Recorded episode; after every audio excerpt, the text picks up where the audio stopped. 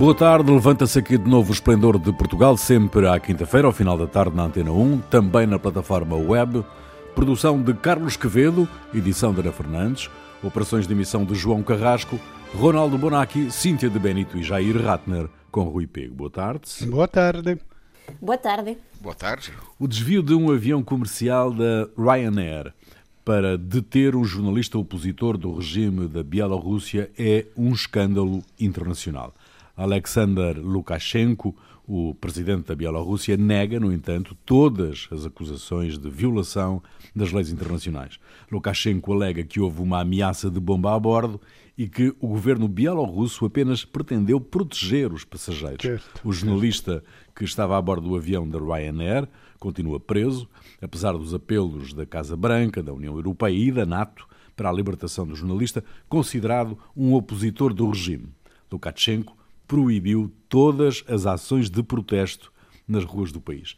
Lukashenko é responsável por um ato de terrorismo de Estado, do vosso ponto de vista? No, no, ele, ele explicou bem, no? é que não entra nada para prender o jornalista, ele explicou bem, ele recebeu um telefone, estava ali, recebeu um telefone e mandou a massa, disse, olha que ponemos uma bomba ali no avião, como fazemos sempre, então ele disse, opa, aqui tenho que cuidar da da incolumidade dos passageiros. Então mandei descer ali eh, eh, o avião, por sorte não havia nada, era só um falso alarme. Mas é só depois, não é na, eu fiz por isso, só depois que eu vi que entre os passageiros, olha, está o Roman, ali, ele estávamos à procura dele há, há vários tempos e não conseguíamos encontrar. Então aproveitei para eh, mantê-lo ali, que tínhamos coisas para discutir. É, é, assim, é, é, assim que foi. Você pensa sempre mal de mim, né? Uhum. É isso. Sim. E Sim, você então- também acredita em histórias da, da carochinha? No Pai Sim, Natal. sim. Claro. Sim, é, é claro que é um ato de terrorismo de Estado. E, e- e- é insuportável, todo mundo deveria eh, pressionar, opor-se in- de forma proporcional até que este jornalista não seja libertado. Só que eu não acredito que aconteça nada disso, porque o Putin já está a dar respaldo a, ao Lukashenko. É, Eu não acredito que ele tenha feito, o Lukashenko tenha feito isso sem o, aval do Putin. certo? Ah, vou fazer certo. isso. É, Pelo menos Exatamente. telefonou antes e dizer, ah, vou fazer Mas isso. tu achas, tu achas, por exemplo, que quando o Trump eh, bombardeou um aeroporto estrangeiro sem ser em guerra para matar um general, que ele diz que é um terrorista, os outros dizem que é um herói, ele pediu aos aliados. eh, eh, Não. Não pediu Mas o problema é que o, o- se outro país fizesse isso, eh, bombardeasse para eliminar, ia ter falado com Trump, porque quem manda ali Certo, certo. é o Putin, quem, quem é Não, a força maior. forma, Tivesse os quero dizer- contactos. é uma escalation destes desrespeito cada vez mais grave das regras internacionais e eh, tenho que dizer, eu faço uma crítica à América e ao Ocidente que não tem o mesmo metro para, para condenar. Então, assim vamos, cada um defender a sua, a, a, o seu, eh, com esta escalation da Guerra Fria. Eh, então não tenho nenhuma confiança que possam sortir efeitos se o Putin continua a apoiar eh, eh, o Lukashenko. Ahm, Bom, eh, Jair, eu, ahm, eu acho que. Não, tem, tem várias coisas. É, foi um, um ato, quer dizer, o governo po- português falou em pirataria. O, o- a definição foi um sequestro de um avião para prender uma pessoa, para assim, é, pra- foi um ataque à liberdade de imprensa, foi isso. Agora, eu tenho, quer dizer, o- comparando com, olhando para o passado, no dia 3 de julho de 2013, o avião do presidente da Bolívia, do, o avião do Evo, que, que, que não era dele, que é o, avião presidencial da Bolívia, foi obrigado a pousar em Viena num voo entre Moscou e La Paz, porque acreditavam que lá dentro estava o antigo agente da NSA, o Edward Snowden. E o objetivo era prender o Edward, Edward Snowden. Não quer dizer, lembrando o passado, Ecco. quer dizer, isso aí, há um- há um choque agora, e no passado era considerado, foi considerado até normal. A Áustria é um país da, da NATO, é um, apesar de não ter nada a ver com o Atlântico Norte, mas é, é, é um, algo normal. Quer dizer, é uma. Como é? Era um país amigo, era um país amigo. Uhum. Hum, hum. Sim, mas é, seja... é, é, isso aí não, quer dizer. Agora, e já sobre o, o Nexta, o, o órgão, os órgãos, ele tem dois órgãos chamados Nexta. Uh, o Nexta, é, a, o Nexta tem, ele tem publicado coisas que não são muito precisas. É, mas eu acho que isso é uma consequência dele não não estar fisicamente, não pode estar fisicamente no, no, no país. Então é difícil para eles verificarem as informações que chegam. É, quer dizer, você tem um, um órgão que não pode estar presente, as pessoas não podem se identificar como ó, eu estou fazendo esse texto, esse artigo para o Nexta, porque se eles se uh, identificarem, podem ser presos. Então, é, as, eles acabam muitas vezes por divulgar boatos e não notícias, o que é, um, hum. é, é, problemático, porque refere à credibilidade. Sim, Agora, isso não deixa de ser. Um, isso não aumenta a, a, não justifica nada do que o Lukashenko está fazendo. Uhum. Quer dizer, o Next foi a forma de que alguns grupos dentro do um grupo dentro do, da, da, da Bielorrússia é, encontrou para se opor a um poder ditatorial. Como é que e vocês avaliam? Isso é louvável. Hum, como é que vocês avaliam hum, as reações da, eh, da União Europeia, dos líderes da União Europeia, uh, com, um, digamos, uh, com, a, com a, a, determinação de evitar o espaço aéreo bielorrusso, enquanto um, baniram, entretanto, as transportadoras da Bielorrússia na Europa? Era apenas a primeira coisa óbvia, mas acontece que quando esta decisão chega, eh, os primeiros momentos, quando se sabe o que acontece com o avião e o que acontece com o jornalista, as reações de membros de altos cargos da União Europeia foram chocantes. Ou seja, não havia ali nem sequer uma unanimidade, havia aí um choque porque ninguém conseguia perceber ainda que o Lukashenko tinha uh, falado previamente, que isto são ainda suposições, não? que tinha falado com o Putin, tinha o seu respaldo, uma operação destas era uma coisa quase de filme de James Bond. E, e, então ali havia uma, uma confusão gigante como atuar. Depois, as reações de evitar o espaço aéreo, até que as próprias transportadoras já estavam ali com alguma precaução. As declarações do CEO do Ryanair no dia a seguir uh, já iam nesse sentido, ou seja, já se falava de não podemos riscar numa nova situação destas e o melhor será evitar. Acontece que este tipo de pessoas, eh, ainda que façam um dano econômico às transportadoras, eh, enfim, eh, isto em termos. Quais são as reações depois disto? Ou seja, isto é uma pressão efetiva para o Lukashenko, porque o que nós sabemos ainda é muito pouco. Ou seja, nós vimos um vídeo esquisito do jornalista falar, parecia um vídeo preparado completamente. Também a namorada dele teve outro vídeo uhum. a admitir supostos crimes que tinha cometido supostamente. Enfim, um, o que parece é que uh, neste momento agotaram-se as primeiras vias de atuação por parte da União Europeia. E só evitar o espaço aéreo, só eh, limitar também mais sanções para eh, pessoal eh, desse país, mas parece que já agotamos o caminho. E então agora enfim, fica ainda essa sensação uh, que é também uma prova de força sempre para a União Europeia. Um, de até aqui é que podemos chegar e mais daqui já não dá, ou seja, nós podemos condenar, mas é, enfim, como é que evitamos uma situação destas no futuro? É, é uma dúvida que mantém-se. O que é que podemos esperar das novas sanções que se hum, perspectivam por parte da União Europeia? Novas sanções à Bielorrússia. acho nada, acho che deveria essere ainda mais duras as coisas, porque cioè, o accordo internazionale, sono, son, è come a lei di guerra, no? che ha un accordo di Ginevra, che cioè, ha limiti che non si possono oltrepassare, se no non si, non si può vivere, se cada un può. È come uno scopo, o tempo do banditismo, o, o spirà, passa da lì, te pego che ten, temos que ter uma certeza. Então, mesmo países que têm ideologia, filosofias diferentes, um acordo internacional para conviver é indispensável.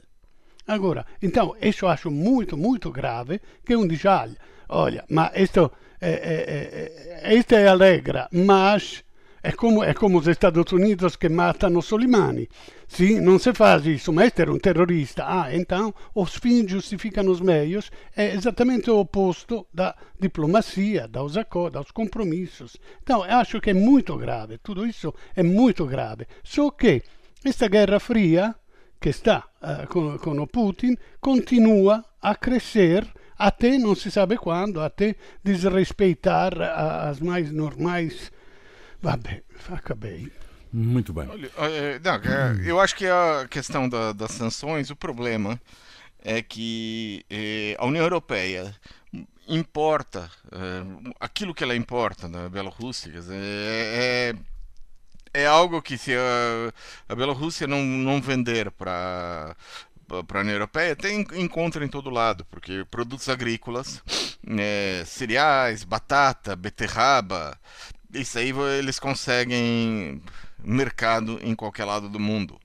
Então não há uma, algo que faça. Quer dizer, você pode fechar a porta para produtos da Bielorrússia, mas eles vão conseguir vender pra, em qualquer outro lugar, porque uh, há, há mercado sempre. Então, quer dizer, a questão é verificar é, o que pode ser feito, ou seja, as é, sanções relativas a figuras do regime, especificamente, não a economia da Bielorrússia.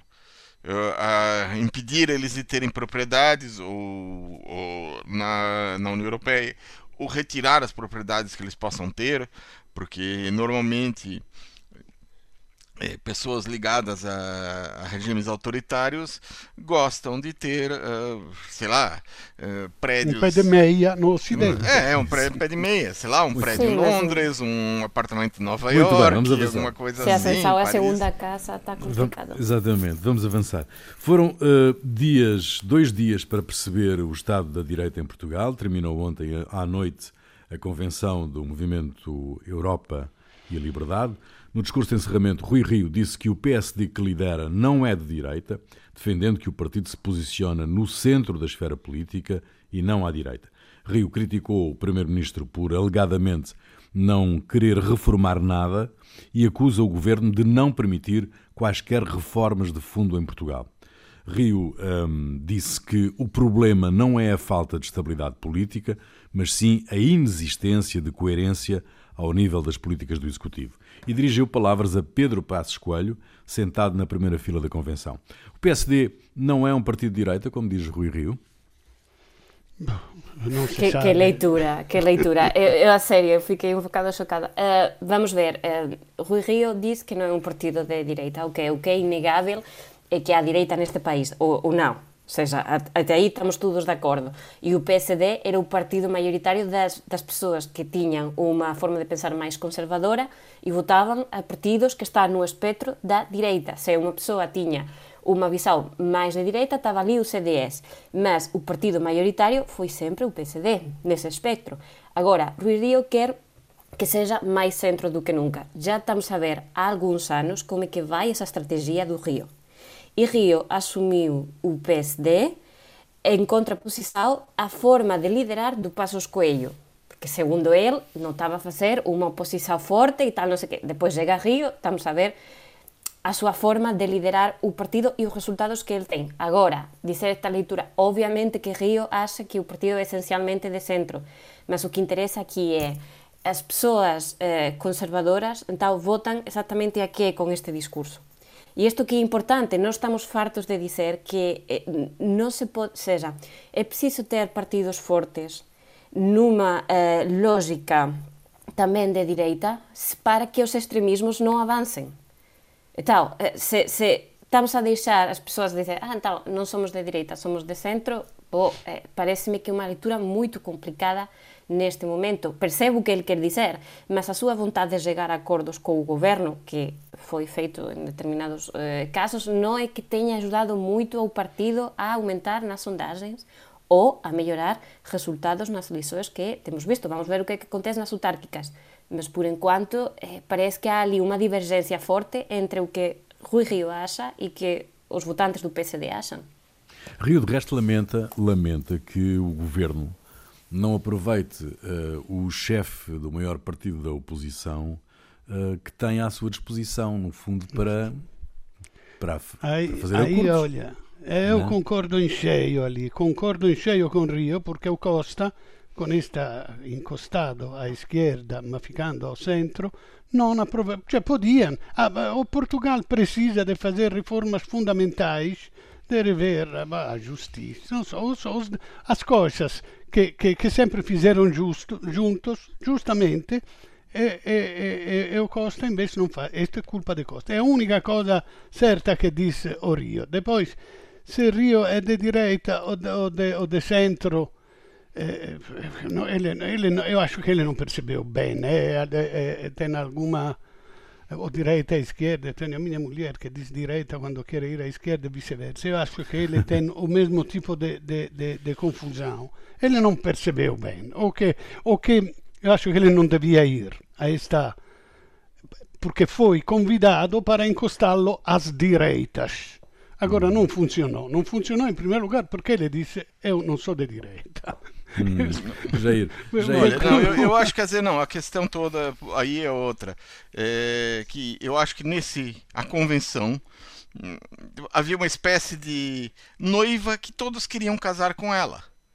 E essa noiva era o Pedro Passos Coelho. Quando o André Ventura entrou na sala, ele foi se sentar ao lado do anterior primeiro-ministro. No o discurso do, do Rio citou Passos Coelho como sendo patrimônio do partido, que não podia ser reclamado por outros. Então, e aí então a questão que se coloca é qual a natureza do, do PSD. É, o Passos Coelho, enquanto governava, ele imprimiu no, no, partido uma marca de direita, como nenhum outro líder tinha feito até essa, até essa época. E a, quando Passos Coelho ele se tornou um nome que causava desgaste ao partido, a reação do partido foi eleger uma pessoa mais ao centro, o Rui Rio. É, e, não só mais ao centro, uma pessoa do norte, do Porto, em oposição a uma pessoa de Lisboa. Quer dizer, houve uma reação que foi para o lado contrário. E isso acabou abrindo caminho para o surgimento de partidos que, de alguma forma, é, é, começam a se reivindicar como herdeiros da política do Passos Coelho, como a Iniciativa Liberal e o Chega é, Iniciativa Liberal Mais na economia, e o Chega, ele quer o, o combate à esquerda sem qualquer tipo de concessão para destruir a esquerda. É, e destruir a esquerda pode ser nas urnas, pode ser fisicamente. Às vezes a porrada política às vezes se torna real. Né? É, direita, e, e para isso o, o PSD de Rui Rio ele é um alvo a bater. Quer dizer, de forma a sobrar apenas o confronto. Quer dizer, o, o Rui Rio tem uma posição, é, vamos negociar, temos a capacidade de negociar, é, e quando chega, aparece, é queremos o confronto. Só a única coisa que queremos é confronto, destruir o, o Estado socialista e construir algo que seja a, no, a nossa imagem e semelhança. Eu acho que é isso que aconteceu nesse movimento, nessa convenção.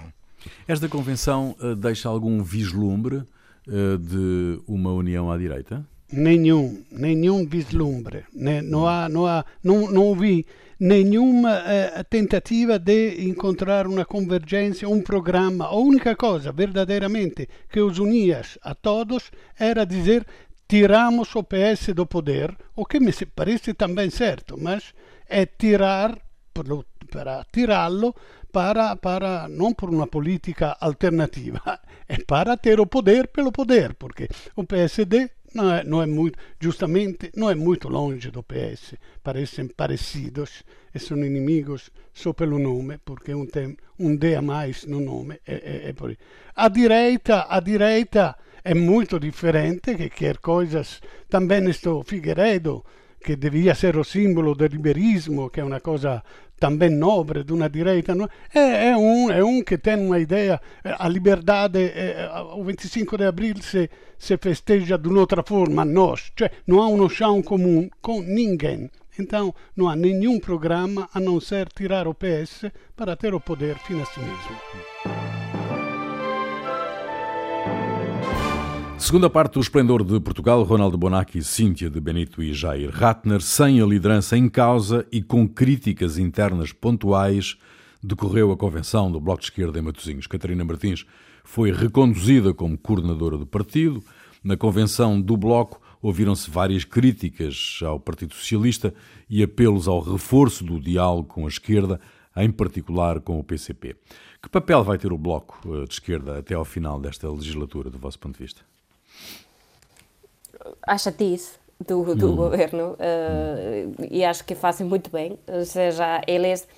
É, é, preciso sempre lembrar que o PS ficou perto da maioria absoluta, mas não tem a maioria absoluta. E, portanto, ali o Bloco tem sempre uma janela de oportunidade para mexer com eles uh, e para apresentar questões desconfortáveis para o PS, o que tem feito de facto. É também uma forma de, do, do Bloco de se afastar e uh, perfilar essa imagem própria de partido de esquerda que não está sempre à beira a ajudar a, ao governo como fez eh, na legislatura anterior.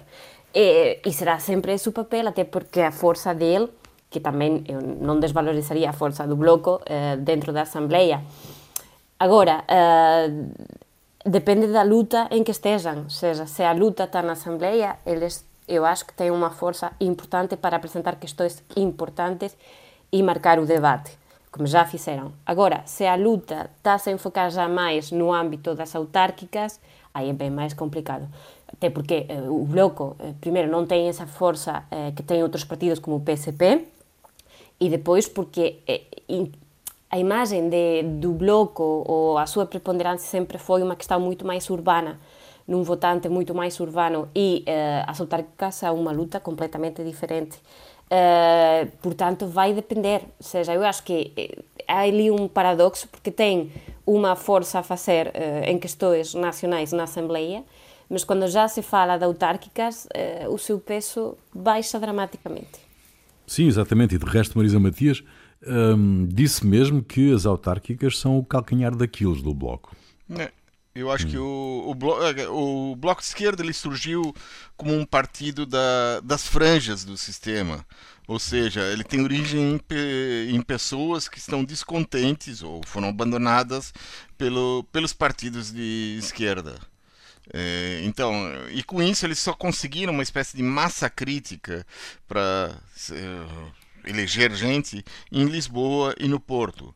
E ali havia pessoas suficientes para descontentes, suficientes para conseguir eh, deputados e eh, vereadores, coisas eh, assim. Acontece que, a nível local, nas, nas pequenas freguesias, as cumplicidades são outras. Uh, as pessoas têm alianças uh, mais ligadas a quem conhece. Os votos não são decididos por, uh, pelo programa político, mas pela, pelas relações pessoais. E é muito mais difícil entrar em comunidades pequenas. Né, um partido de fora, a não ser que as lideranças mudem. O que tem acontecido, por exemplo, pessoas do PSD vão para o, vão para o Chega, eles conseguem levar porque as pessoas votam a neles, que conhecem, que têm confiança neles, é uma confiança pessoal. Então, é, o, o, é isso que torna o, o desafio dentro do bloco, porque muitas vezes as pessoas, quando vão para o bloco, elas já vão meio marginalizadas desse, desses grupos sociais organizados dentro da, da, das sociedades. Uhum. Então eu acho que aí é que é a grande dificuldade e, e aí é que a, a mudança que talvez eles tenham que ter, porque eles têm que pensar o que fazer para poder entrar, se estiverem interessados nisso, né? Uhum. Em fazer essa mudança, porque essa mudança implica é, cedências que uh, isso, isso provoca problemas dentro do partido. Ronaldo. O, o bloco de esquerda é a esquerda caviar. Eu não acho que não é nenhuma ofensa. Eu me sinto um pouco esquerda caviar. Ou seja, é, um, uma, classe média, é uma classe média uh, culta,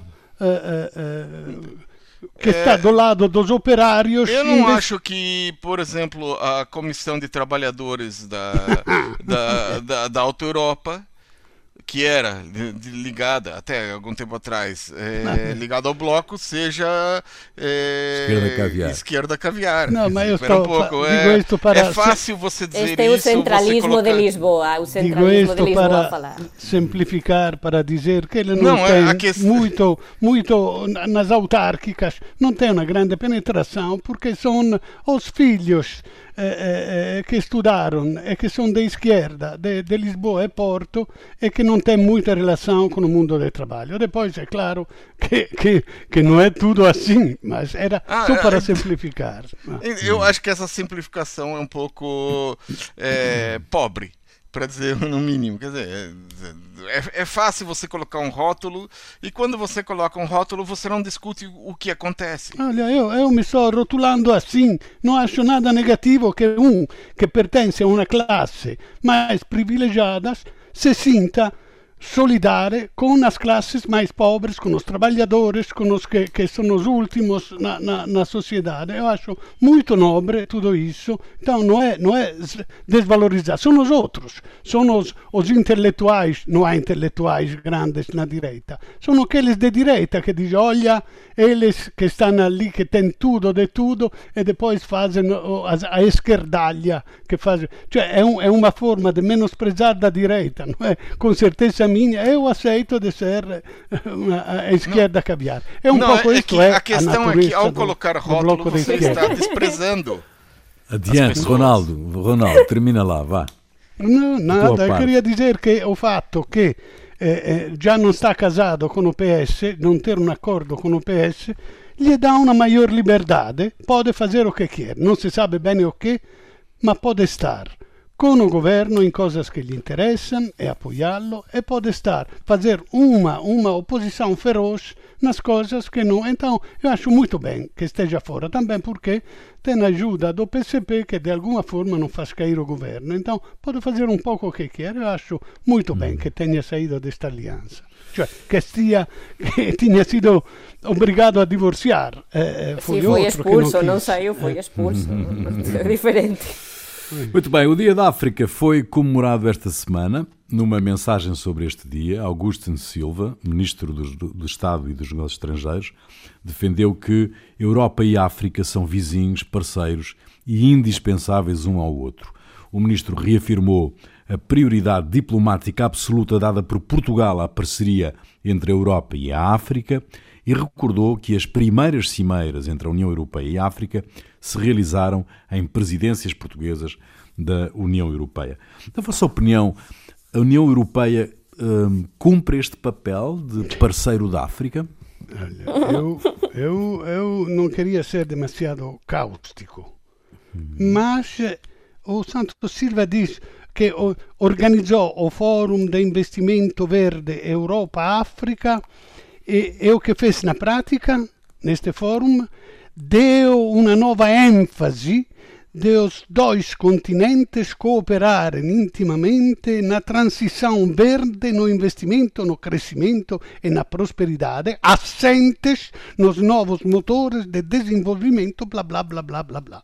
E, e, e, como agora o Portugal é presidente do Conselho da União Europeia, então podia mexer um pouco mais as coisas, aproveitou para quê?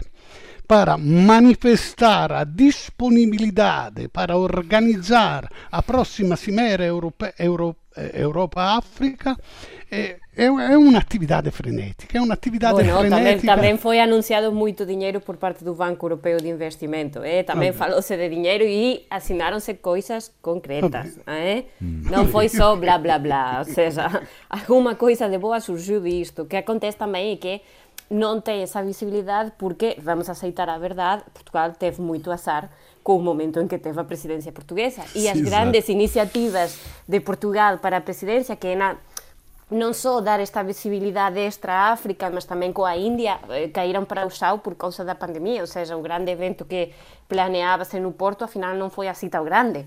Uh, é unha coisa de azar. Uh, mas é verdade que sempre há esta tentação coa África de falar, falar e depois não chega nada. Desta vez, eu acho que seria um bocado injusto dizermos isso, porque é verdade que foi anunciado um grande investimento por, por parte do BEI, uh, e, e, e, enfim, vamos, vamos ver que, como é que corre, mas, enfim, não não é para desvalorizar, ainda que seja blá blá, é importante que nós também tenhamos alguma consciência do que é em termos, eh, que já falamos na primeira parte do programa, não? a União Europeia também baseia-se muito nesta diplomacia, neste soft power e nestas coisas todas. Portanto, o facto de, durante uma presidência eh, rotatória, dar um ênfase especial a conversas deste tipo, a foros deste tipo, já fazem alguma coisa. É verdade que não tudo o que gostaríamos, mas eh, é dar palco a uma questão que se calhar noutras presidencias non ten ese palco así tal destacado.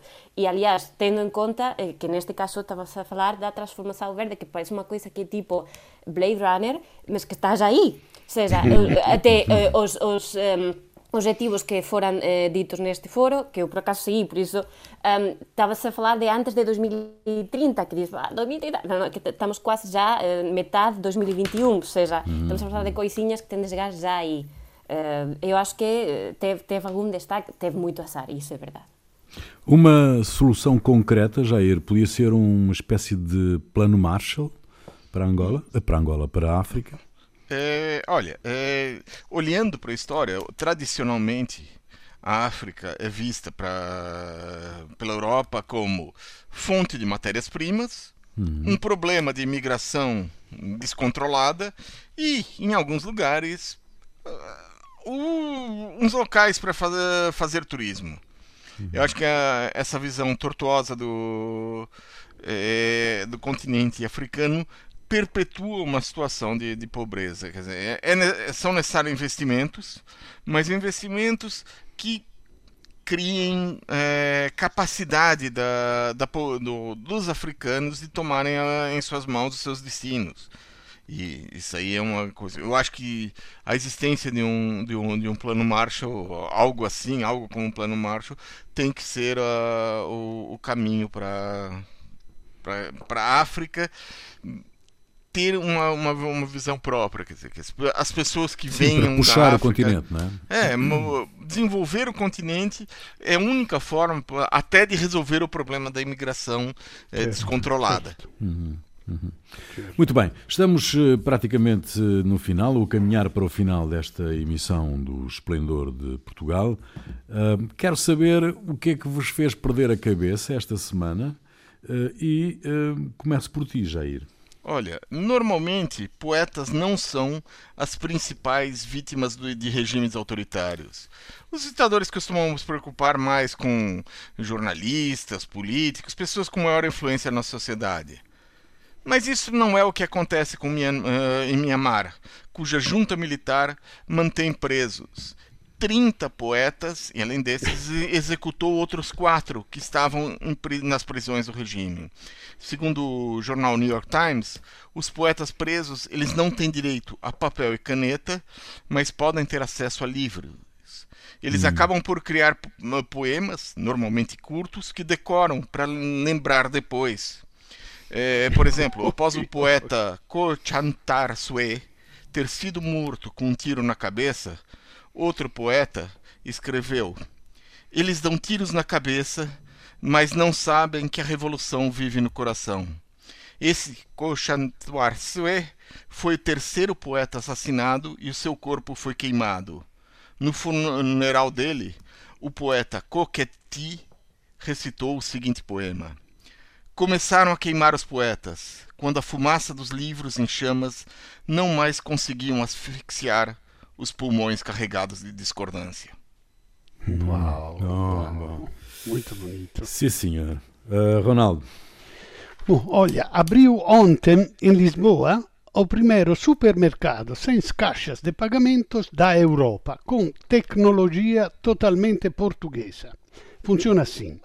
A primeira vez tem que descarregar uma aplicação no telemóvel e configurá-la associando um cartão de crédito ou débito e pouco mais.